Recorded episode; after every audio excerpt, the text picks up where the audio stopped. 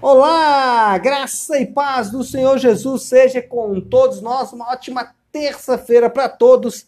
Terça-feira, dia 22 de dezembro de 2020. Bom, terça-feira vamos dar sequência aí ao nossa maratona bíblica. Os inícios hoje Atos 14 a 16. E o que nós temos aqui em Atos 14 a 16 são dois assuntos que eu quero tratar que é o alinhamento e as missões. O que, que nós temos aqui? Já no capítulo 14, né, além, antes até, nós tínhamos ali a, a primeira viagem missionária, nesse momento aqui, Paulo e Barnabé, o Barnabé e Paulo, porque essa é a sequência que a Bíblia dá.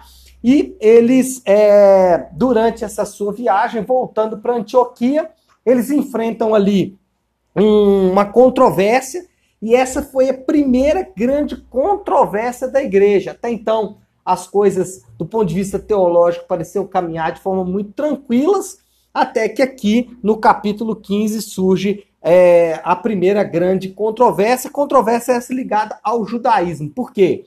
Um grupo de irmãos queria né, é, que, ah, para que as pessoas fossem salvas, né, eles estavam defendendo que, para que as pessoas fossem salvas, elas realmente respeitasse regras do judaísmo, como, por exemplo, a circuncisão e também a obedecer à lei de Moisés. Diziam o seguinte: olha, para que você seja salvo, você não pode simplesmente crer em Jesus, você tem que sim é, passar pela circuncisão e obedecer à lei de Moisés para a salvação. Então, é, essa foi a primeira grande controvérsia, aí reuniram-se então a igreja e é interessantíssimo ler aqui esse Atos capítulo 15 para ver o funcionamento desse concílio. Nos pareceu realmente um concílio bem organizado e bem no modelo dos concílios que depois nós vamos ter mais chamados concílios ecumênicos né, de toda a igreja, mais sete concílios.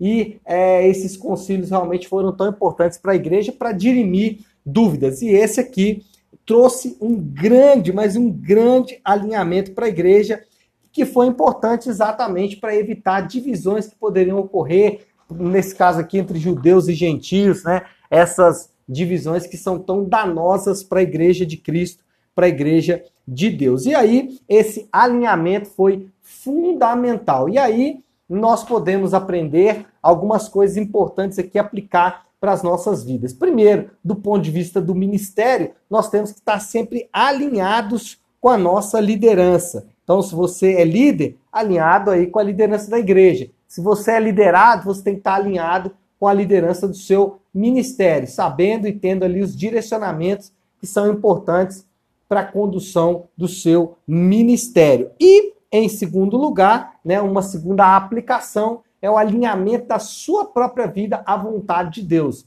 não permitindo que é, a vontade de Deus expressa em sua palavra não se cumpra na sua vida. Então você tem que estar sempre ligado à palavra de Deus e alinhando essa palavra à sua própria vida, não permitindo que as lutas, que as dores, que a dificuldade retire você da verdade da palavra. É muito comum que as dificuldades impostas pela vida, que as lutas que advêm sobre crentes e ímpios, né, elas têm essa capacidade, às vezes, de nos afastar da verdade bíblica. Então, a verdade bíblica é de que Deus vai cumprir os seus planos, os seus propósitos, que as lutas e tempestades são didáticas, mas essas lutas elas têm a tendência a nos afastar. Então nós precisamos alinhar a nossa disposição mental, alinhar a nossa disposição interior à verdade da palavra de Deus. Ou seja, eu não é, deixo ser guiado pelas dificuldades e lutas que vão fazer questionar o Senhor, por que Deus está deixando eu passar por isso? Né? Eu sirvo na casa dele, é, eu abençoo tanta gente. Como que Deus pode deixar que eu enfrente essa dificuldade, essa luta? Eu não posso me desalinhar, eu tenho que continuar alinhado. Não, Deus ele sabe de todas as coisas,